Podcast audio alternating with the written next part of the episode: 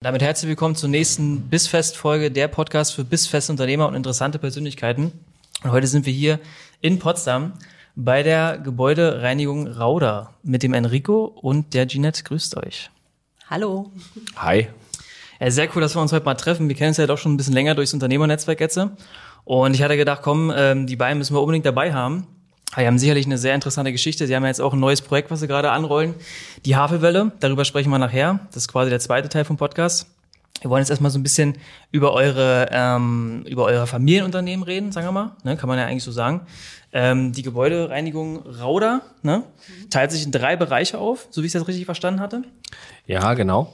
Ähm, Reinigung, Sanierung und Property Service. Was ist denn da so jetzt der Anteil, der am meisten bei euch eigentlich der, der Hauptfokus, wo der, wo der Hauptfokus liegt?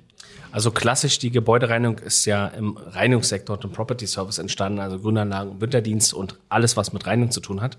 Ähm, daraus resultierend in den letzten sechs bis acht Jahren haben wir das auf drei Säulen aufgebaut, äh, um das halt äh, klarer nach außen zu tragen, was ist denn eigentlich unser Kunde, ja, ähm, um das halt ein bisschen zu sortieren. Und äh, mittlerweile sind wir so weit, dass wir ungefähr zehn Prozent im Property Service ähm, als Kunden haben, ungefähr ja, 50 Prozent in der Reinigung und der Rest ist in der Sanierung. Und Tendenz stark steigend in der Sanierung. Ähm, also da werden wir, denke ich, bald so auf 50-50 kommen. Und das ist auch unser, unser Ziel, wo wir hinwollen. Okay, bezüglich den, der, der Reinigung, die Größen von den Unternehmen, was ihr da betreut, von, von was reden wir da so? Oh, das ist unterschiedlich. Von dem kleinen Arzt nebenan, äh, was vielleicht einmal die Woche gereinigt wird, äh, oder das kleine Büro, bis hin zu Großflächen wie am Flughafen äh, oder irgendwelche Schulen, Kitas, ähm, Rewe-Märkte haben wir jetzt vermehrt. Ähm, ja, da ist eigentlich keine Grenze gesetzt in der Reinigung. Und ja, in der Sanierung da ist erst recht keine Grenze gesetzt. Da geht's ja gerade meistens um große Flächen. Also klar, geht auch mal um kleine Flächen von irgendwelchen Ärzten, wo man die Böden neu macht. Ähm, aber prinzipiell geht's ja meist um sehr, sehr große Flächen ähm, und dementsprechend ähm, gibt's da eigentlich keinen zu groß. Okay.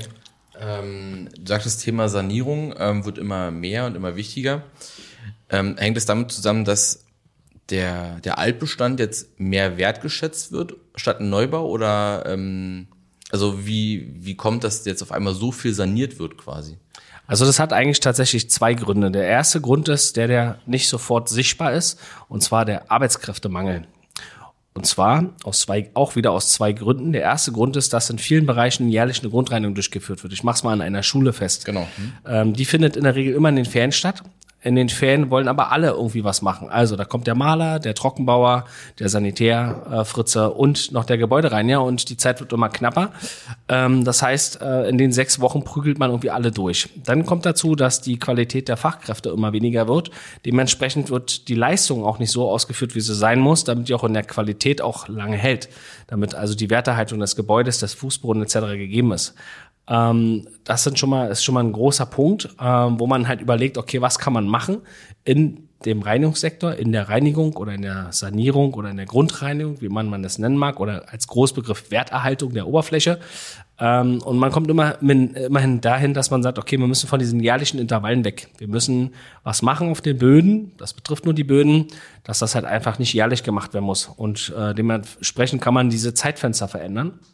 Dann kommt, glaube ich, auch äh, der nachhaltige Gedanke noch dazu. Genau, der nachhaltige Gedanke. Also Bausubstanz erhalten. Bausubstanz. Genau, neu. also es ist ja so, dass du Bausubstanz quasi erhalten sollst und kannst, theoretisch. Das heißt nicht immer alles rausreißen, reden, äh, rausreißen. Das mhm. ist auch unser Credo. Wir wollen gar nicht rausreißen, sondern wir wollen mit dem Bestand arbeiten, der dort ist. Und das ist eigentlich in ja, 95 Prozent der Fälle in allen Gebäuden die Möglichkeit. Ne? Genau. Und die, und die dritte Säule ist einfach, wir sind auch Problemlöser für andere Dienstleister. Also wir werden oft angerufen, äh, auch von, selbst von anderen Gebäudereinigungen ähm, oder Handwerkern, ja, wir haben da ein Problem auf dem Fußboden, wir können es mit unserer Manpower und unserem Wissen nicht korrigieren. Der Kunde fordert aber und könnt ihr das bitte übernehmen? Und mhm.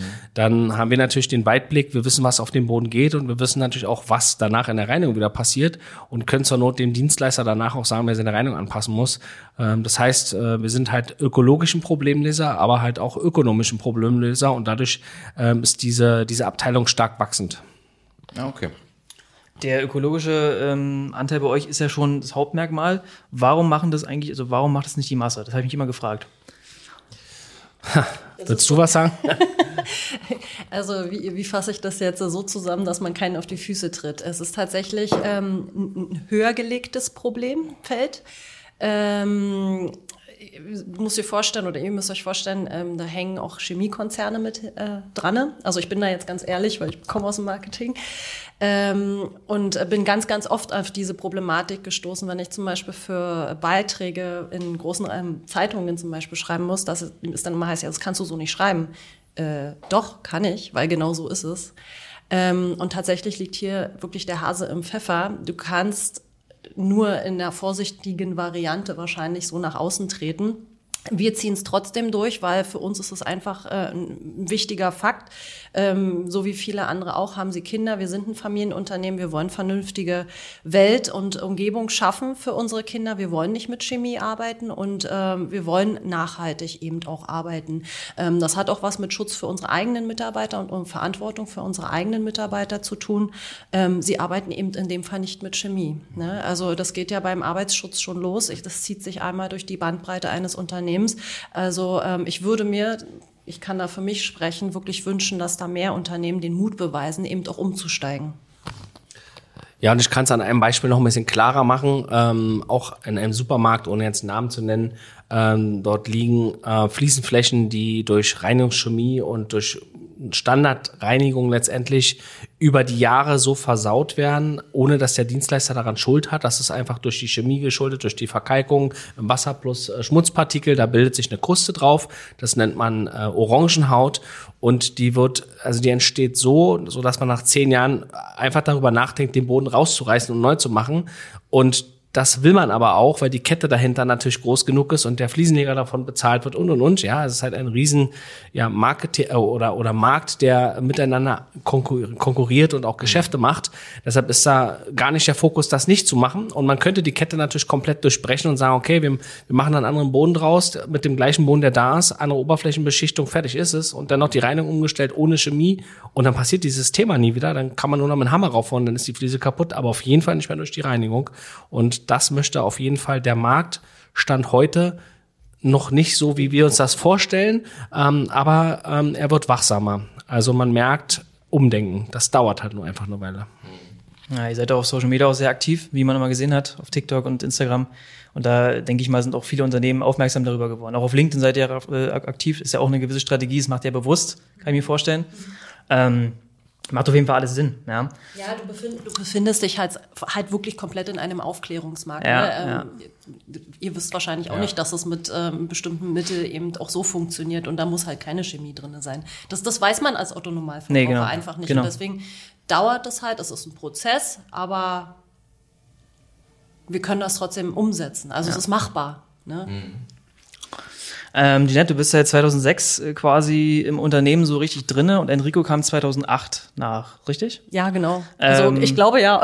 ja. Ich weiß das tatsächlich nicht. Eigentlich war ich noch nie wirklich raus aus dem Ja. Unternehmen. Ich bin, ähm, ja, Papa hat das Unternehmen 1990 gegründet und ich bin da quasi äh, drinnen aufgewachsen. Ähm, habe aber ähm, dank meiner Eltern die Möglichkeit gehabt, mich überall so ein bisschen auszutoben, in Anführungszeichen, also wirklich auch an, andere Branchen kennenzulernen und äh, mich da weiterzubilden. Und ich glaube, das Know-how kann ich jetzt eben alles hier in dem Unternehmen einfließen lassen. Okay, wie, wie kam es dann dazu, dass, dass Enrico dann quasi als dein Mann da offiziell jetzt äh, als, als, als Geschäftsführer mit dazu kam? Also vorher war er ja Bereichsleiter, so wie ich es richtig verstanden habe. Genau, Und dann hat er sich genau. hochgearbeitet, quasi. Äh, Wie, Also wie wir ging's da los? wie war denn das? Also wir haben uns auf jeden Fall auf privater Ebene kennengelernt. Da hatte er komplett gar nichts damit zu tun. Ähm, Du bist ja mehr aus der Bundeswehrzeit äh, gekommen. Genau, ich mach du das mal. Ich glaube, ich erkläre das besser. ähm, ja, tatsächlich war es so, Frau lernt Mann kennen und so weiter, das brauchen wir nicht vertiefen. Ähm, lernt Papa kennen, musste irgendwie überzeugen als Soldat äh, und äh, der Papa war auch ehemaliger NVA-Spieß, war das natürlich nicht so schwierig, äh, da den Papa zu überzeugen und irgendwie haben wir da irgendwie eine Sprache gesprochen und er, er klagte immer so ein bisschen darüber, naja, er sucht mal irgendwann eine Nachfolge und äh, weiß auch nicht so richtig und man vertiefte die Gespräche und ich hatte halt ähm, innerhalb der Bundeswehrzeit ähm, äh, mich zu entscheiden, ähm, ob ich Offizierslaufbahn äh, einsteige, was ich vorhatte nach acht Jahren, oder ob ich nach dem Studium halt aussteige. Und ich habe mich halt gegen die Berufsarmee äh, entschieden und bin dann halt ins Unternehmen eingestiegen und habe von vornherein gesagt, okay, Freie Wirtschaft. in die freie. Wirtschaft, genau. Das macht mehr Spaß. aber mit der, mit der Prämisse, dass ich gesagt habe, damals, ich möchte jede Position einmal gemacht haben, äh, weil wenn ich irgendwann oben angekommen bin, dann möchte ich auch wissen, wie die Prozesse dahinter funktionieren. Und somit habe ich mich nicht als Bereichsleiter beginnend angefangen, sondern wirklich tatsächlich als Reinigungskraft. Ähm, das habe ich natürlich nicht sehr lange gemacht, weil ich das relativ schnell umsetzen konnte. Bin sofort Vorarbeiter geworden, also habe kleine Teams ge äh, gegründet um mich herum, die ich dann geleitet habe, organisiert habe, ähm, Qualität und Schulung übernommen haben und so weiter, Planung. Bin dann relativ schnell Objektleiter geworden, habe dann also auch noch die Kunden betreut, wurden, hatte dann halt mehrere Teams auf einmal bis hin zum Bereichsleiter, der dann wiederum verschiedene Objektleiter, verschiedene Vorarbeiter hatte und so weiter und so weiter, bis hin zur stellvertretenden Geschäftsführung und Ja, dann halt Man muss vielleicht auch dazu sagen, dass also mein Steckenpferd sind Zahlen überhaupt null. Und ich habe immer zu meinem Papa gesagt, Papa, ganz ehrlich, ich organisiere dir alles im Unternehmen, überhaupt kein Thema, aber Zahlen, da bin ich sowas von raus, ist einfach nicht meins. Dazu bin ich zu kreativ einfach und ich glaube, es ist auch unfassbar wichtig zu wissen, welche Stärken man mitbringen kann. Und wir haben uns da im äh, Privaten wirklich sehr, sehr viel ausgetauscht und haben festgestellt, hey, er ist der Mann der Zahlen und er kann das wirklich gut. Ich habe die Vision und das war damals schon ein wirklich guter Zusammenschluss, dass wir sagen können, okay, wenn der Fall X eintritt, können wir beide übernehmen. Wir sind in der Lage, ein Unternehmen mit 100 Menschen oder damals waren es so, glaube ich, noch ein paar mehr, äh, gut über die Runden zu kriegen. Und, genau. Ähm, dieses Zahlenverständnis, kommt das aus deinem Studium oder äh, was hast du denn überhaupt studiert? Also ich glaube, das Zahlenverständnis, das hat man oder man hat es nicht. Also das kann man, glaube ich, nicht lernen. Ähm, das hat was mit Gespür und ja, einfach in die Wiege gelegt bekommen wahrscheinlich zu tun. Ähm, so wie der eine guter Sportler ist, der nächste kann super gut lesen und Geschichten erzählen, der andere kann vielleicht sehr gut rechnen. Ähm, ja, und äh, tatsächlich, um auf deine Frage zurückzukommen, ähm, ich habe ähm, eine Lehre als Bäcker gemacht, ganz klassisch, ähm, habe den Bäckermeister gemacht und habe danach studiert als Lebensmitteltechniker und wollte in die Produktentwicklung. Also Ah, okay. eigentlich in eine ähnliche Schiene, Innovation, Entwicklung, Forschung. In die wollte ich eigentlich einsteigen nach, dem- äh, nach dem Studium, innerhalb des Studiums, beziehungsweise merkte dann halt bei der Bundeswehr als Zeitsoldat, äh, irgendwie gefällt es mir ja auch ganz gut, habe das Studium und den Meister innerhalb der Bundeswehrzeit auch gemacht ähm, und habe mich dann eigentlich dafür entschieden, nach der, äh, also in der Feldwebellaufbahn war ich gewesen, als Oberfeldwebel, in die Offizierslaufbahn zu wechseln. Ähm, das, dazu muss man halt erst studiert haben, sonst kann man diesen Laufbahnwechsel nicht machen. Und genau in der Zeit hat sich halt Jeanette und mein Weg Ah, okay. äh, gekreuzt.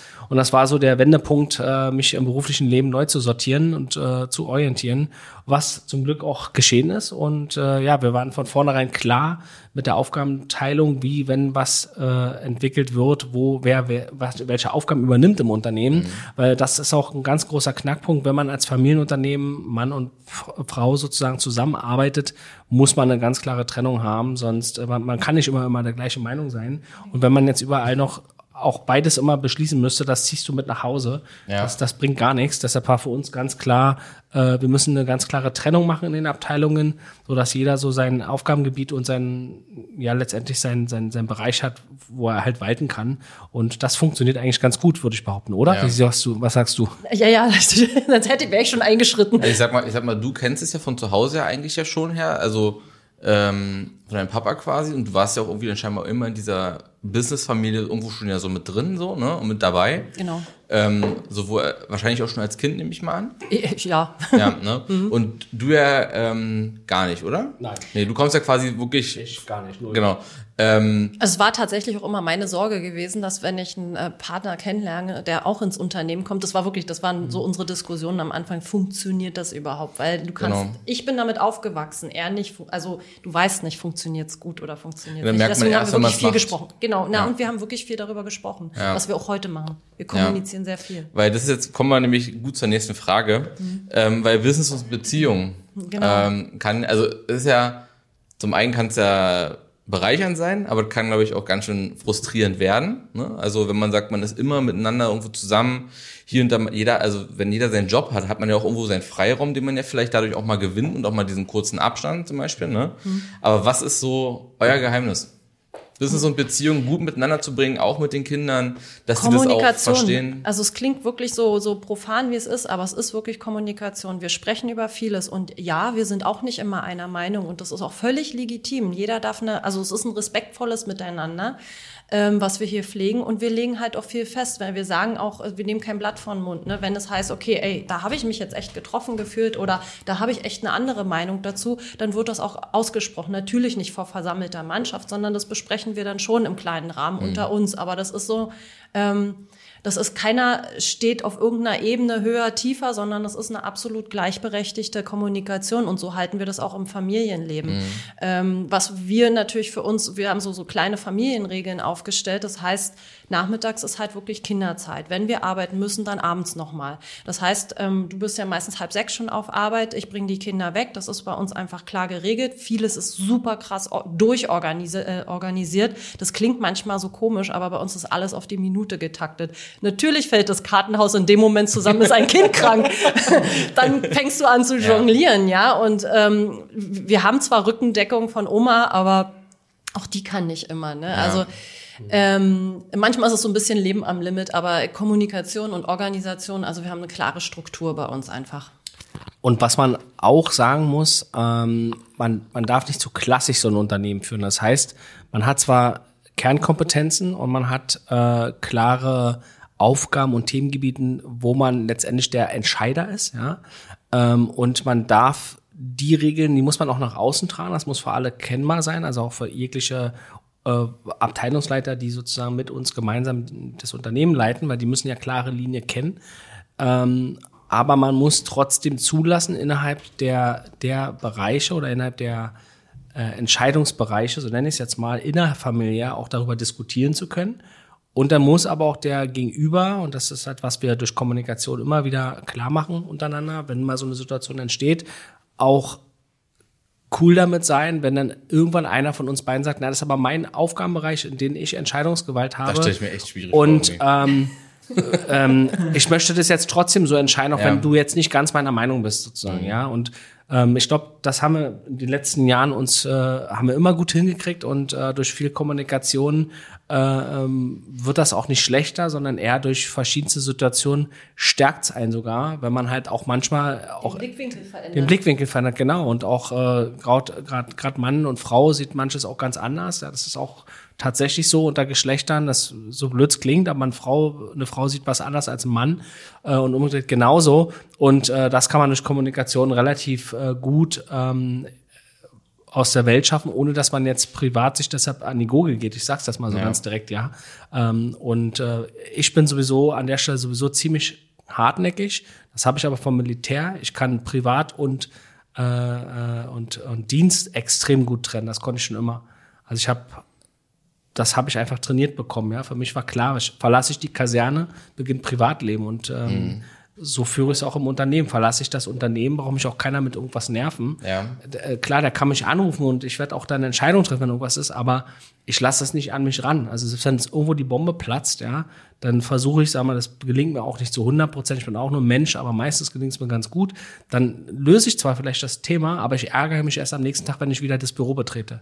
Das hört sich Krass. jetzt witzig an, das ist Selbstdisziplin. Das kann aber, ich übrigens nicht und ich sollte es eigentlich eher gelernt haben. Ja.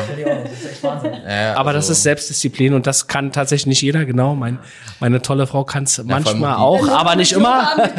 genau. Oder, oder halt auch, man hat ja manchmal auch einfach einen schlechten Tag. Ja, ja ne? natürlich. Ne? Ah, den äh, haben wir alle mal. Und dann, dann, dann zickt man sich privat und vielleicht schon am frühen Morgen vielleicht mal an. Ja? ja Kann wir, sehen uns, wir sehen uns ja morgens. Wir sehen uns morgens nicht. Wir sehen uns morgens Ach so.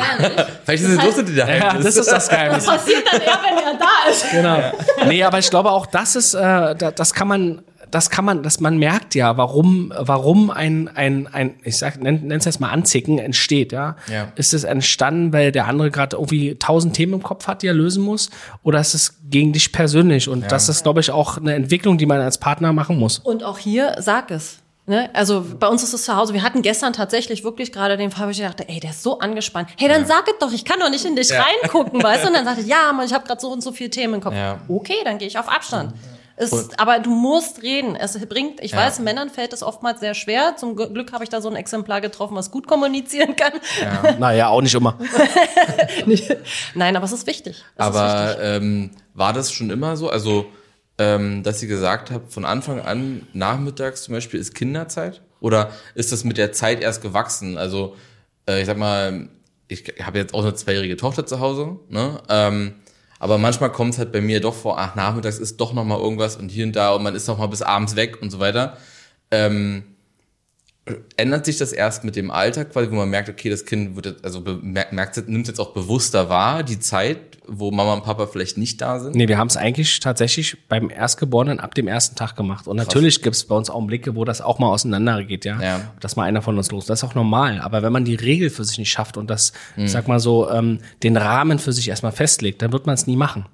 Und äh, ich sag mal so, wenn ich von fünf Tage die Woche das viermal schaffe, weil ich den Rahmen immer festlege, ist es immer noch sinnvoller, als wenn ich mich von Woche zu Woche rette und sage, Mensch, nächste Woche mache ich es anders. Und wir haben von vornherein gesagt, so machen wir das nicht. Das war von vornherein klar, ja, und das äh, war bei uns beiden Die klar. Zeit schenkt dir einfach auch keiner wieder. Ja. Die Zeit schenkt dir keiner wieder. Und ein Problemfeld, was vielleicht nicht so groß ist, kann ja auch mal warten nächsten Tag. Dafür ist die Welt nicht untergegangen. Ich glaube, das muss man sich auch immer bewusst machen. Die Welt geht ja nicht unter. Genau, ich Nur glaub, weil das- du das ein ein Thema Problem jetzt auf einen Tag ne? schiebst, ja. Ich klar, wenn es ein Notfall ist, hey, dann fahren wir auch los Ja. oder ne, telefonieren oder machen, dann Ja. ist es so. Deswegen, es ist nicht immer jeden Tag machbar. Muss man einfach so sagen. Nee. Aber wir versuchen es halt, ne? Und die Kinder, die danken es dir auch. Und ich sag mal so, spätestens wenn die Kinder anfangen würden, in irgendwelche Vereine zu spielen, wenn sie so fünf, sechs werden, dann Ja. kommst du als Unternehmen dann komplett an deine Grenzen, wenn du dann zwei, drei Kinder hast, äh, alle wollen in alle andere verschiedene Richtungen an verschiedenen Tagen. Wenn du dann nicht diese, diese, diese Matrix um dich herum aufgebaut hast, dann erst anzufangen, das Unternehmen davon, auch das, das sind ja auch die ganzen internen Prozesse, ne? Bei mir wissen alle Mitarbeiter, bis 14 Uhr können sie bei mir einen Termin machen, danach ist Feierabend, da kriegen die keinen Termin mehr. Ja. Und wenn man das jetzt zu spät anfängt sozusagen und diese ganzen Prozesse stehen alle im Unternehmen fest, dann ist es super schwer Rückkehr, äh, also umzukehren. Ja, und mach dir immer keinen Kopf. Also äh, wir sind ja auch im Netzwerk der Familienunternehmer. Das geht ganz vielen Unternehmern so. Die haben alle, kämpfen alle mit diesen Herausforderungen und ich finde eigentlich die Gespräche, die wir ge geführt haben, auch mit den anderen Familienunternehmern, sei es 1000 Mann stark, sei es nur 20 Mann stark, die handhaben das alle ähnlich. Weil sie, Generation jetzt und vor uns auf jeden Fall. Ne? Ja. Die, die, das, das Problem ist, glaube ich, dass, Ge- dass auch die Gesellschaft im wirtschaftlichen Sinne sozusagen sich wandelt und anpasst. Und das ist auch gut so. Und das merken wir mit sehr vielen jungen Unternehmen in unserem Altersbereich sozusagen. Ähm, egal wie groß die sind, die handeln alle sehr, sehr ähnlich. Und äh, das ist, glaube ich, auch nur gesund, weil es, man kann ja nur so lange sein Unternehmen gut führen, wenn man selber gesund lebt. Und wenn man die ganze Zeit, also gesund ist ja nicht nur gesund, gesund essen und nicht krank werden, sondern gesund ist ja auch der Kopf. Ja, genau. Und wenn der Kopf immer unter Volldruck leidet, weil du in Zeitstress bist, weil du dich wieder, äh, wieder Argumente finden musst, warum du für die Familie doch wieder nicht da bist, dann will der Sohnemann zum Spiel von Handball oder so, und dann sagst du es schon zum dritten Mal ab. Das ist alles Mist, das macht was mit einem Menschen, ne? Und auch mit einem Papa oder mit einer Mama. Und ich glaube, also wir können, glaube ich, sehr, sehr froh darüber sein, egal wie viele Projekte wir haben. Wir würden auch, glaube ich, kein weiteres Projekt machen, wenn das gefährdet wäre. Das muss man ganz klar so sagen. Und äh, dann lieber ein Projekt weniger. Krass, cool. Also ähm, finde ich mal wieder auch generell spannend, auch so, äh, wenn du, also ich, habe jetzt ein Kind, aber wie es halt, wenn es halt auch mal älter wird, wie das Vereine und so weiter, alles zu verschiedenen Uhrzeiten, das dann zu takten, dann das Business auch irgendwie noch zu machen, dann muss es auch noch laufen. Dann gibt vielleicht auch mal eine Zeit, wo es nicht so läuft, aber dann diesen Frust irgendwo nicht auszulassen, so jetzt äh, privat oder halt auf Arbeit so, ne, sondern wirklich da auch einfach so Disziplin, also mit sich selbst Disziplin ähm, runterzufahren, ja, ist äh, wirklich sehr, sehr da spannend. dir vielleicht auch wirklich, ähm, das, also das ist auch, glaube ich, ein Tipp, den wir gerne weitergeben können, ist im Privatleben dir selber auch noch dein eigenes Hobby oder Ja. deine eigene Leidenschaft irgendwo mit unterzubringen.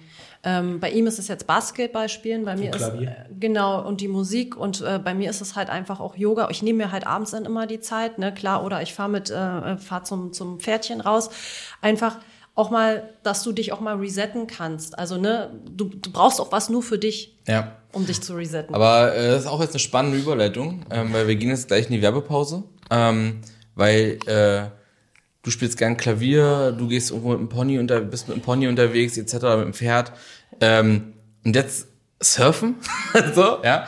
Ähm, wie das kommt, das erfahrt ihr auf jeden Fall jetzt gleich nach der Pause. Ähm, dann kommen wir nämlich zur Hafewelle und dann bis gleich. Wieder zurück im Bissfest Podcast. Ähm, wir gehen gleich mal zur nächsten Frage und zwar die Entstehung der Havelwelle. Ähm, erzählt mal, wie kommt man dazu, sowas zu machen, ein Riesenprojekt anzukurbeln? Leg mal los.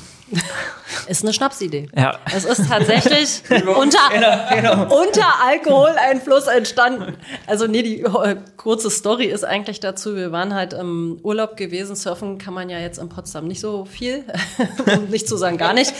Wir waren so ein bisschen landlocked. Nee, wir waren äh, auf der Insel gewesen, waren surfen gewesen mit der Family und ähm, ja, es war der letzte Abend. Die Flasche Wein war alle und wir haben uns halt irgendwie geärgert, weil wir auch nicht so viel Urlaub, ne, kannst du halt als Selbstständiger nicht so sehr. Und äh, dann haben wir irgendwann gesagt, naja, bauen wir halt so eine Welle selber. Aber also wirklich aus Witz, ja. Hat uns aber nachts nicht losgelassen, die Idee. Und wir haben dann gegoogelt, gemacht, getan und äh, Kontakte schon mal angetickert. Und das ging eigentlich bis morgens, bis der Flieger losging.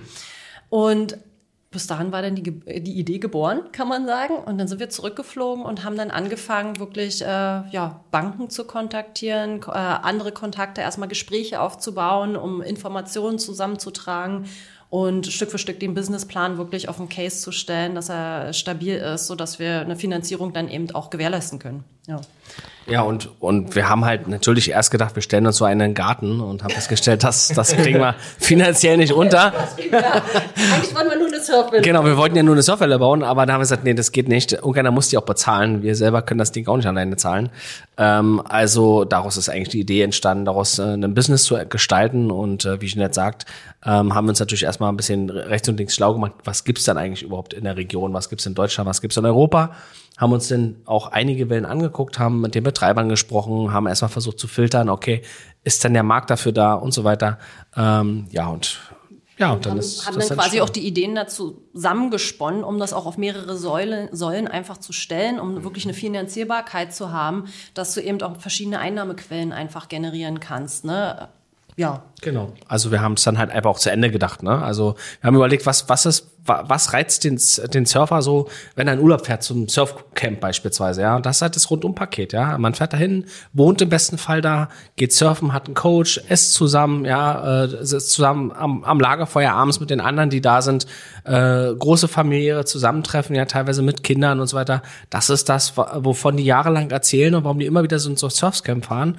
Und wir haben uns überlegt, okay, wie können wir das Landlocked hierher transportieren mit diesen ganzen Säulen und daraus hin ist dann halt die, sind halt diese ganzen Einnahmequellen, Schrägstrich die ganzen ähm, Themengebiete entstanden, wie, dass wir eine eigene Gastro haben, dass wir Tiny Häuser haben, wo man schlafen kann, äh, auch ein Lagerfeuer vor der Tür wird dann in Zukunft machbar sein. Also einfach um dieses gleiche Flair, was man am Meer kennt, halt zu transportieren in die Stadt. Also klassisch wie in so äh, diesen USA-Filmen, so, ne, so Surf, Beach Boys, so hier, ne, so, also irgendwie so. Das, das ist nicht klassisch, das ist tatsächlich genau so überall, wo du hinkommst. Ja, das ist kein Witz. Da gehen die Leute äh, morgens zusammen surfen, Ja. danach äh, chillen sie eine Weile in der Sonne, dann gehen sie nachmittags nochmal surfen, dann machen sie abends Lagerfeuer zusammen, braten sich ihr Fisch, ihr Steak oder kaufen sich eine Pizza und haben Spaß. Einer spielt vielleicht Gitarre. Das ist, das ist nicht nur bei den Beach Boys zu sehen, sondern oder in irgendwelchen Surfen, sondern das ist tatsächlich so. das Einzige, was jetzt fehlt, ist tatsächlich die Skatebahn, aber da feilen wir gerade noch ein bisschen dran. Genau. Erzähl mal ganz kurz für denjenigen, der sich jetzt gar nicht, gar nicht was darunter vorstellen kann. Also wir reden hier von einer riesigen Indoor-Surfhalle. Ja. Ja. Und da soll dann ein Restaurant mit rein, Tiny Häuser. Ähm, erstmal interessant. Also wir reden ja hier von einem, von einem Multimillionenprojekt, sicherlich. Ähm, wie wählt man sich da die perfekten Partner aus? Weil das ist ja wirklich, da musst du ja bedacht dran gehen. Ja, ähm, einen wissen wir schon, der, der Markus Klar, der war ja bei uns im Podcast in der zweiten Folge, der macht ja für euch die, die Erdarbeiten. Aber wie wählt man da die perfekten Partner aus, sowas hinzustellen? Gespür. Also, also äh, von den Partnern zu sprechen, die am Ende für uns die Gewerke äh, darstellen, ja, die dann am Ende bauen oder für uns die einzelnen Gewerke abbilden, das ist viel Gespür. Also wer passt zu uns, wer spricht unsere Sprache ähm, und die Themen da drinnen sozusagen, äh, wie das Ganze entwickelt wird, das ist, glaube ich, unser Unternehmertum, was uns keiner nehmen kann, dass wir natürlich sehr, sehr weitblickig sind und äh, sowohl Jeanette als auch ich sehr viel im Leben schon gemacht haben, in verschiedenen Berufsfeldern und damit natürlich mit viel Wissen verschiedener Art natürlich auch äh, das jetzt in die Haffelde transportieren können und damit auch das Projekt so entwickeln konnten, weil wir haben es ja selber entwickelt. Wir haben ja keine Projektleitung drüber gehabt, die das entwickelt hat für uns, sondern wir haben das selber entwickelt. Wir haben ganz klar die Struktur, was wir vorhaben. Wir haben die Finanzierung alleine, also wir haben eigentlich quasi alles alleine gemacht, haben dann mit ja, Steuerberater nochmal drüber gucken lassen natürlich ähm, und einen Finanzberater auch nochmal drüber schauen lassen, aber prinzipiell, wir haben komplett alles wirklich alleine durchgezogen. Das waren unzählige von Gesprächen, also wirklich unzählige von Gesprächen. Wir haben immer wieder über den Tellerrand geschaut. Wir haben jeden Stein, der uns in den Weg geworfen wurde, wirklich dreimal umgedreht und haben drüber nachgedacht und haben festgestellt, hey, ist vielleicht doch noch mal wert, drüber nachzudenken und noch mal anzupassen. Also das Projekt ist auch, ich meine, wir waren jetzt vier Jahre, ne, Planungsphase. Ähm, das ist auch gewachsen aufgrund von Infos, die wir einfach auch von außen manchmal bekommen haben. Sei es die Gemeinde. Wir haben uns mit der Gemeinde hingesetzt und haben gesagt, hey, was würdet denn ihr euch wünschen? Da kam zum Beispiel raus, dass das Credo war, sie wollen ein Haus der Generation schaffen. Und da haben wir gesagt, hey, das ist genau das, was wir auch machen. Ich habe das Rapid Surfen, so nennt sich das ja auf diesen stehenden Wellen, kennengelernt. Da ist der Opa mit seinem Enkel gesurft. Why not? Ja, also und für die, die jetzt, ich sag jetzt mal, im hohen Alter sind und sagen, okay, ist jetzt echt nichts für mich, Ja. die setzen sich halt nach oben, trinken Kaffee und lassen das Enkelkind unten surfen. Ja, also es ist wirklich ein Haus der Generation, was komplett offen gestaltet. So wie die Surfer-Community auch. Das ist ein Mindset. Entweder ich bin offen, oder was heißt entweder, ich bin halt ein offener Typ, ne? Ich bin, jeder ist willkommen, in welcher Form auch immer. Die nach, das Thema Nachhaltigkeit spiegelt da genauso wieder rein, ne? Also wir versuchen wirklich diesen Surf-Spirit auch aufs Land zu übertragen. Okay, also für, für mich jetzt zum Beispiel jemand, der noch nie surfen war, also ich war noch, ich stand noch nie Nur auf so, Zeit, Olli. auf so, auf so einem Brett, ja. Erzähl mal, also, also bald hin. ich, ich komme erst dahin und dann kriege ich einen Coach erstmal an die Hand, der mir das beibringt. Genau, Oder also das heißt, du, du kommst dahin mit deinem, mit deinem Badeanzug, wollte ich gerade schon sagen. genau. Nein, mit deiner Badehose. Äh, genau, nicht auf Borat jetzt denken. und äh, kriegst dein Wetsuit von uns gestellt, ja, ähm, ähm, und äh, gehst dann zu, zur Welle letztendlich, kriegst eine äh, Instruktion, also worauf du achten musst, deine Haltung, wie du stehen musst und so weiter. Dann stellt man dich auf ein Brett, wo noch keine Finnen dran sind äh, und zeigt dir erstmal, wie du auf so ein Brett stehen musst. Ja, und, und dann geht's auch schon an den Surfpool, wo man dich dann, äh, wo man dir hilft, dass du erstmal auf dem Brett im Wasser stehen kannst. Man hält dich sozusagen an der Schulter fest und irgendwann lässt man dich so ein bisschen los, dass du ein Gefühl dafür kriegst, wie fühlt sich das an auf der Welle. Ähnlich, wenn du das erste Mal auf dem Skateboard vielleicht gestanden hast oder auf dem Snowboard oder Skier oder, oder was auch immer, ja, du, du musst erstmal ein Gefühl dafür kriegen mit deiner Körperhaltung und so weiter. Und dann trainiert dich am Rand äh, einen Coach auf beiden Seiten äh, und, und ja, sagt dir halt, okay, an der Stelle müsst ihr den, den Körper so und so halten und irgendwann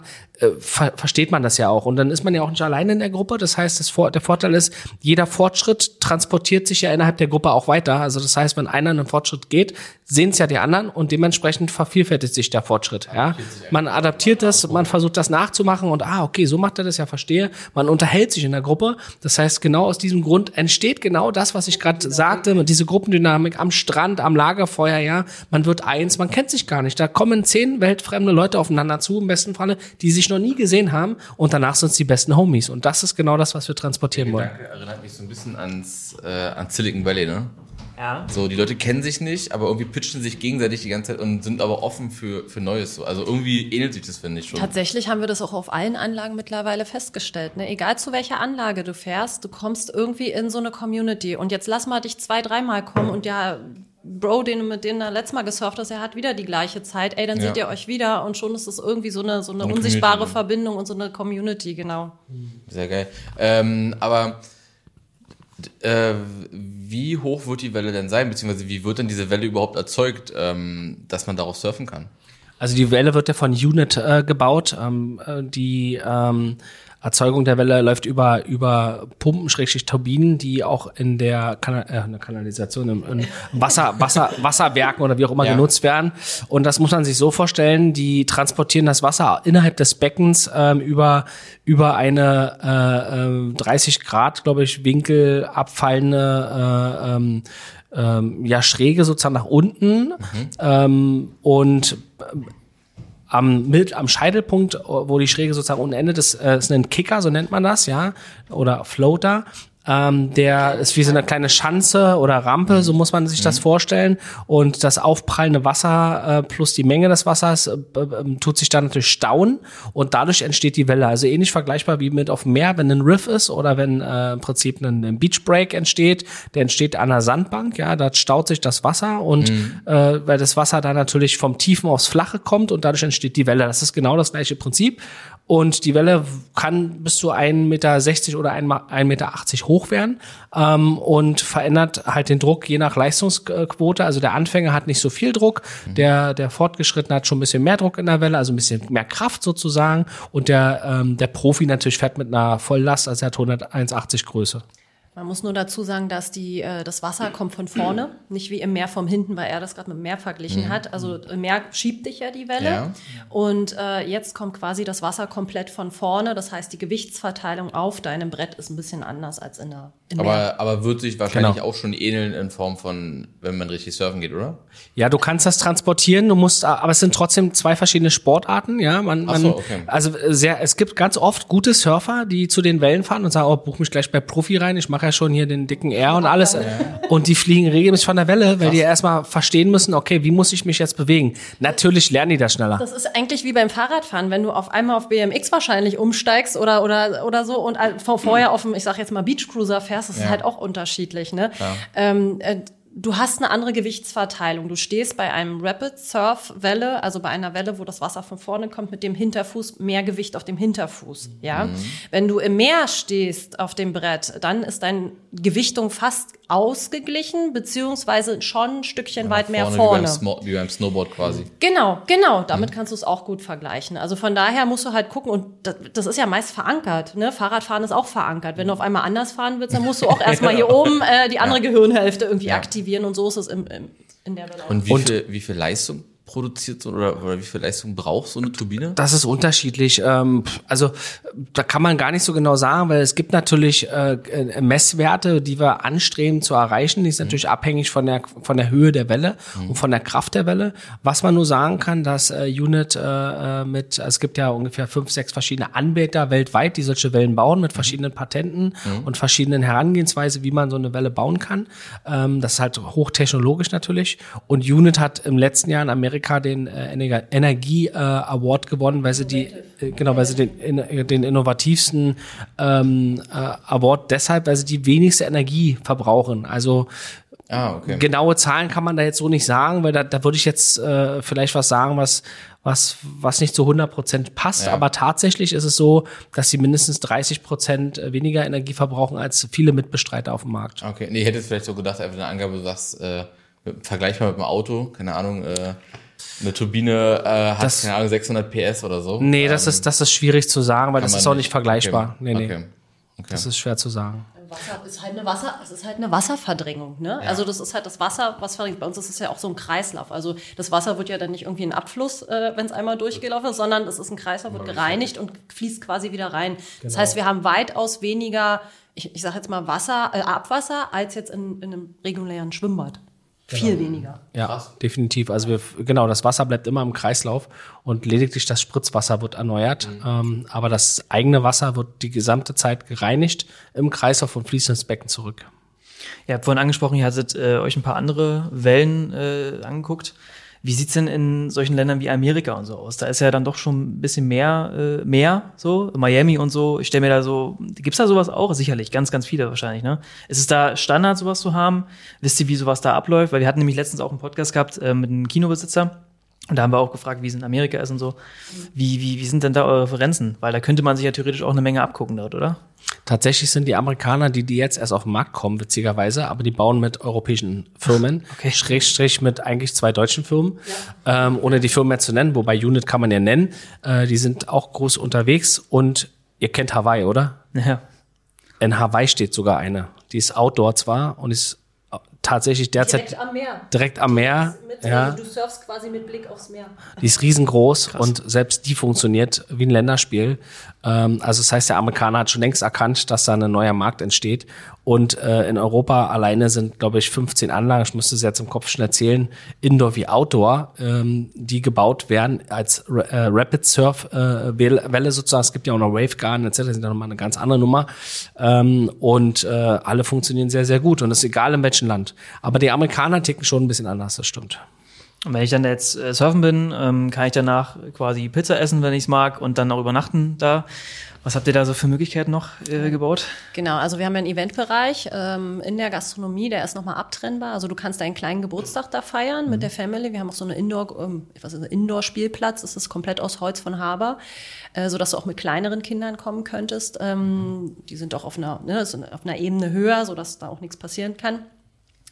Und du kannst aber auch genauso dein äh, B2C, B2B-Event äh, daraus machen. Du kannst ein Seminar machen, du kannst einen Workshop machen. Also kannst aber auch einfach nur zum Kaffee trinken halt einfach kommen und dann zuschauen oder nach dem Surfen einfach deinen Burger oder deine Bowl essen. Genau, wir haben eigentlich zwei Gastronomie-Ebenen, wenn man es genau nimmt. Einmal äh, unten im Surfbereich haben wir eine, mehr oder weniger so eine Cocktail-Chill-Out-Bereich, also wird sich wahrscheinlich entwickeln, da wo die Surfer ankommen oder wo vielleicht Gäste, die auf der Tribüne sitzen wollen, ankommen, da die können dann halt ein paar Getränke zu sich nehmen, vielleicht ja ein bisschen leichte Kost. Ich denke, da wird es ein bisschen Kuchen geben, vielleicht mal einen Flammekuchen oder so. Also nichts Großes in der Gastronomie, das eher zum Schau zum Gucken und ein bisschen verköstigen. Und dann haben wir da drüber halt das Restaurant und dort werden wir schon sehr, sehr auf Bowls und Burger und sowas in der Art gehen, also was einfach auch zum Surfsport passt, ja. Und ähm, da kann man dann halt auch gerne lange sitzen bleiben. Da gibt's aber auch ein lecker Weinchen, da wird's auch mal eine musikalische Untermalung geben von einer Band oder von einem Musiker oder einem DJ oder wie auch immer. Wir werden da keine riesen Partys machen, aber wir werden da schon Themenabende entwickeln. Ähm, und ähm, ja, wir, wir packen es an bald. Ja, und in den Tiny-Häusern kannst du halt jederzeit übernachten.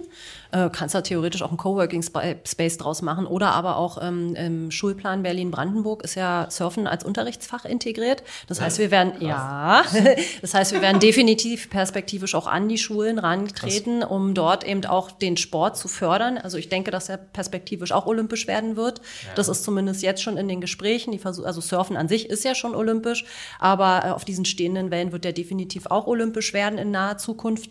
Das heißt, wir werden auch hier schauen, dass wir da unseren ja, Nachwuchs selber ranziehen. Ja? Also, dass die damit Profis dann später von der Havelwelle kommen. Damit, damit die dann später wieder Generationsspiel spielen können. Ja? Genau. Und, und, und was man auch nicht vergessen darf, ähm, ich habe letztens erst einen Bericht wieder gelesen, wenn du gerade das Thema Olympisch ansprichst, ähm, vor fünf, sechs Jahren, wo wir angefangen haben, so nach Wellen zu gucken, ja, was, was geht auf dem Markt, wo wir uns halt entschieden haben, wir bauen so eine Welle. Mhm. Da war es tatsächlich so, wenn man die Profis gefragt hat, würdet ihr auf so einer Welle auch trainieren, dann haben im Prinzip vielleicht 30 Prozent der Profis gesagt, nee, äh, ja, würden wir machen, aber der Rest, nee, ich brauche mein mehr.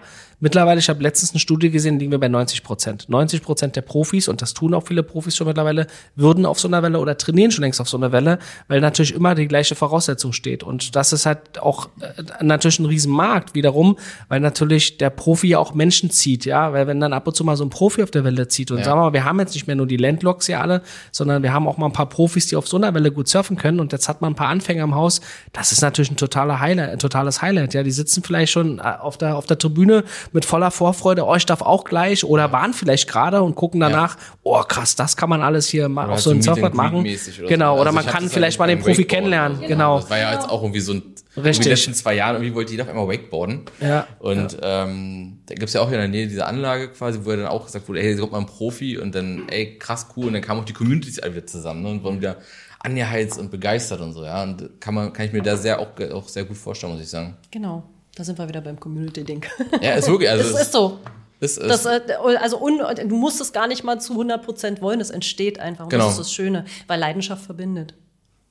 Definitiv und vor allem auch im Sportbereich ist es ja auch nochmal irgendwie so anders. Ne? Mhm. Äh, weil viele sagen auch immer, Sport verbindet an sich. Ne? Und, genau, genau. Äh, so Sportler verstehen sich in der Regel immer irgendwie. Ja, ja. So, und auch also da sind wir wieder beim Thema Mindset. Ich meine, äh, Surfen, also, es ist ja nicht nur das, das Körper, die körperliche Betätigung, sondern es ist auch das Glücksgefühl, was dann einfach entsteht. Ja. ja? Und ich meine, wir haben jetzt, ich glaube, ein paar Jahre hinter uns, die nicht mehr so happy und ähm, ne, freudestrahlend gewesen sind. Und ähm, da nach vorne zu schauen und einfach zu sagen, hey, ich tue jetzt was äh, nach, nachmittags, ne? Äh, Arbeit ist vorbei, ich gehe mit meinen Kindern oder alleine und mit Kumpels, Freunden, Freundinnen und Freunden einfach dahin und habe eine coole Zeit, ey, das macht ja auch was mit dir, ja. ja. Und äh, ich glaube, äh, der Deutsche darf gerne mal lernen, äh, nicht mehr ne, so negativ zu denken, sondern einfach mal wieder in ein positiveres Feeling zu kommen. Ja, ist schon, ist schon echt krass. Ich habe ja schon von viel von dir gehört, wo du es erzählt hast, wo ihr in Planung wart, aber das jetzt nochmal so zu hören in der Tiefe ist schon echt krass, was ihr da, was ihr da hinbaut. Ab wann, ab wann steht denn das äh, ganze Ding?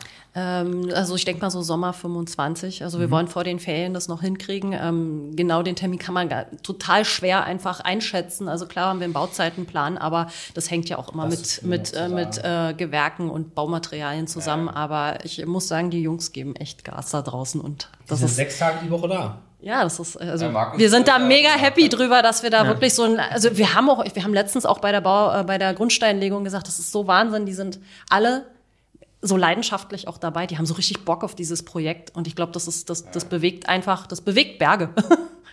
Ja. Sinne. Oder auf LKWs mit, äh, mit Markus. Ja. In ja, dem genau. Fall eine Welle. Ja, genau, genau, genau. Das ist die fahrende Welle, ja, das ist auch ja. Ja, er hat ja erzählt, dass da richtig viele LKWs, also dass es äh, unnormal ist, wie viele LKWs da ab, äh, abtransportieren, also die ganze Erde und so. Äh, wie, viel, wie viele Mitarbeiter werdet ihr da ungefähr beschäftigen für die ganze, also auch Restaurant mit gerechnet alles so mit? Na, ich denke mal so um die 20 werden es am Ende schon werden, ähm, weil man hat natürlich die Gastronomie mit den Kellnern, man hat die, die Köche, man hat die Surflehrer verschiedenster Art. Wir haben ja auch nicht nur das Indoor-Surf, wir haben auch das Outdoor-Surfen, das haben wir noch gar nicht erwähnt. Wir haben im letzten Jahr noch ein Boot gekauft, was wir am Templiner See äh, auch immer in der Saison, natürlich wenn schönes Wetter draußen ist, fahren, wo man hinterm Boot auch surfen lernen kann. Das ist dann wieder sehr ähnlich wie am Meer und das hat den riesen Vorteil auch für die Zukunft, wenn wir dann irgendwann mal Surfcamps mit Kindern machen oder Jugendlichen, dass dann halt man die Gruppen so ein bisschen trennen kann und die sind ja meistens drei, vier Tage bei uns und dann sagt man, okay, äh, vormittags geht ihr halt aufs Boot surfen, hinterm Boot, habt tolles Wetter und äh, der Rest geht halt in, in, die, in die Halle und dann nachmittags switcht man sozusagen und für die Surftrainer ist das auch genial, weil die einfach auch mal einen anderen Blickwinkel kriegen und sich auch selber weiterentwickeln, weil viele Surftrainer sind auch wirklich Surfcoaches irgendwo mal am Meer, die kennen das vielleicht auch, ja und ähm, das haben wir halt auch noch. Ne? Und der Bookingkalender öffnet bald wieder. Ja, Der wird äh, im 1. Mai wird der auf jeden Fall äh, eröffnet und geht dann bis Oktober, je nachdem wie die Saison ist. Also Ähm, beim ersten Mal dabei, ansurfen sozusagen. Also auch da, ne, äh, wir haben Wetsuits auch vor Ort, Bretter haben wir auch vor Ort und du brauchst eigentlich nur mit deinem Handtuch kommen. Also, also wir, wir gucken uns auf jeden Fall mal an. Also ich würde auf jeden Fall gerne eine zweite Folge machen, sobald das ganze Ding steht. Äh, Das ist ja wirklich krass, ja, also das mal so zu hören, Wahnsinn. Ähm, aber klar, gerne, warum nicht? Ich war noch nie surfen. Äh, Wahrscheinlich werde ich mich direkt blamieren am Anfang, aber das gehört wahrscheinlich dazu. Ist ja, jeder fliegt wahrscheinlich. Die Anfänger, die noch nie waren, sind meist die besten. Echt, ja? Das sind die, die meistens so, nee, die werden so gepackt von den, von den Emotionen, weil es so einen Spaß macht. Und das sind die, das sind die dankbarsten, die kaufen gleich die 50er-Tickets. Nein, Quatsch, würde ich nicht unter Druck gesetzt. Nein, aber mach dir nicht so einen Kopf, jeder fängt an. Hey, alles okay, ja? Also niemand ist irgendwie auf dem Fahrrad gestiegen und konnte Fahrrad fahren Ja, von uns. stimmt. Also ich kann ich mich nicht dran erinnern und das ist auch den Spirit, den wir also ich war viel auf dem Boot und habe gecoacht in der letzten Saison und ihr braucht keine Angst haben, keine Berührungsängste. Wir bringen euch da ganz ganz langsam ran und jeder fällt ins Wasser, auch ich. Aber wenn ihr erstmal draufsteht auf dem Board, ich garantiere euch, man hat so eine Glücksgefühle, das ist wirklich ein Traum. Ja. Kann ich mir gut vorstellen. Egal auf welcher Welle. Es ist auf jeder Welle so. Ob das eine Indoor ist, ob das hinterm Boot ist, ob das im Meer ist. Wenn man erstmal auf dem Board steht und man merkt, dass das Board wird durch das Wasser verdrängt und geschoben und man steht da drauf und merkt, was das mit einem so macht. Das ist eine ganz tolle Geschichte. Ja, ich, also ich werde mir das mal angucken. Ich habe wie gesagt noch nie gar, gar keine Erfahrung. Ich bin da komplett, komplett neu. Ja, gucke ich mir mal an. Ähm, ihr hattet gesagt, ihr habt einen eigenen Podcast. Genau, wir haben jetzt, äh, ja, wir hatten über Weihnachten, Neujahr, da hatten wir dann mal so ein bisschen Zeit für uns, mal wieder viel gebrainstormt und hatten überlegt, äh, weil viele Fragen immer kommen, wie macht ihr das mit dem Business, Firmenübernahme, wir, ähm, oder eine Neugründung, da gibt es einfach Thema Reisen mit Kindern, wir haben auch ein Van uns selber ausgebaut oder ausbauen lassen über die Campermanufaktur und da kamen einfach super viele Fragen, so dass wir einfach gesagt haben, hey, wir machen daraus einen Podcast, immer kurz, 30 Minuten, äh, einmal im Monat. Also es wird zwölf Themen im Jahr geben und ähm, unter Ohana Yoga Travel findet ihr den auf jeden Fall. Wenn nicht sogar auf unserem Instagram-Kanal. Ähm, Kanal. Wir können ihn ja einblenden. Hier Ja, quasi gerade. ein, äh, Sehr gerne, danke. QR-Code, Caption. Hört mal gerne rein auf jeden Fall. Genau, die Podcaster unter sich Gibt es unterstützen noch ein paar private Einblicke. Privatere, nicht alles. Ähm, ja, also wir sind eigentlich tatsächlich schon fast durch. Wir geben immer jedem Unternehmer die Chance, auch ähm, bezüglich Mitarbeiter Call to Action, äh, geben wir immer noch jedem die Chance, da, falls ihr aktuell welche sucht, wo ich mal von ausgehe, ähm, könnt ihr gerne jetzt, äh, in welche Kamera dürfen Sie denn reden? Äh, In diese Kamera. Könnt ihr gerne mal sagen, wen ihr da aktuell sucht und äh, natürlich auch für welche Firma jetzt. Dürft ihr jetzt natürlich sagen. Also für die Hafenwelle suchen wir aktuell noch keine Mitarbeiter, das wäre noch zu früh. Da fangen wir tatsächlich, ich denke mal, nächstes Jahr im Sommer an, Aber wenn sich ein Koch findet oder ein Eventmanager, der im nächsten Jahr auf jeden Fall Bock hat einzusteigen, dann bitte bei uns melden. Genau, das wären so die, die heiß begehrten Plätze in der Hafenwelle. Äh, alle anderen Kellner, Coaches fürs, fürs Rebellenreiten etc. Das machen wir alles dann ab Sommer. Ähm, und für die Gerauda GmbH suchen wir aktuell ähm, ja immer Arbeitskräfte, ähm, die natürlich mit Führerschein unterwegs sind in der Reinigung. Und wir suchen handwerkliche Leute, die gern Bock haben auf die Sanierungsebene, weil dort ähm, ist wirklich ein steigender Wachstum. Bevor der Podcast endet, gehen wir nochmal kurz in die Werbepause und dann geht's gleich weiter. Jetzt sind wir wieder zurück. Ähm, die letzte Frage in diesem Podcast ist, ähm, welchen Unternehmer seht ihr denn hier als Gast in der nächsten Podcast-Folge? Ja, tatsächlich. Wir haben da lange drüber diskutiert und uns ist äh, der Randy eingefallen von der Camper-Manufaktur. Äh, der baut nämlich Vans aus. Unter anderem hat er auch unseren Van so richtig cool mit Leichtholz ausgebaut, weil wir keinen neuen Führerschein machen wollten. Ähm, äh, also keinen LKW-Führerschein, sondern wirklich bis zu den 3,5 Tonnen bleiben wollten. Und da hat er den richtig cool ausgebaut. Okay, also das heißt, ihr seid doch öfters mit dem Camper quasi unterwegs. Äh, ja, genau. Also wir sind sehr, sehr viel tatsächlich mit dem Camper unterwegs, weil wir gesagt haben, wir lernen so Land und Leute kennen. Wir kommen an so viele verschiedene Stellen. Ähm, für die Kinder ist das sowieso ein Abenteuer, für uns auch. Also wir haben da mal so einen Bäcker kennengelernt mitten auf dem Land. Ähm, das war einfach krass. Wie, der hat wirklich sein Brot noch mit der Hand gebacken. Also du siehst Wasserfälle. Also wir sind durch viel durch Europa gereist, tatsächlich auch zu den Surfspots hin. Ähm, die europäischen Surfspots? Äh, Das ist Andalusien, Spanien kannst du gut, aber auch oben im Baskenland, Frankreich, Spanien, also genau Grenzgebiet zum Beispiel. Die ganze Côte Basque äh, ist da super schön. Äh, klar kann man auch im Norden von Frankreich, also eigentlich überall Atlantikküste sind überall richtig schöne Surfspots. Genau. Portugal, ist uns äh, jetzt äh, letztes Jahr doch sehr ins, ans Herz gewachsen. Ja, warten wir mal ab nach unserer Surfaktion hier. Vielleicht werden wir dann Surfer. Dann, dann fahren wir Dann geht's auch nur noch an, an den Atlantik. die Bissfest-Tour. Genau. Oh, ja, und vor allem, vor allem nach Frankreich äh, seid ihr an einem Tag und nach Andalusien in zwei. Das ist auch gar nicht un so unfassbar weit. Ja. Also Ja. Das ist ja schneller, als man denkt.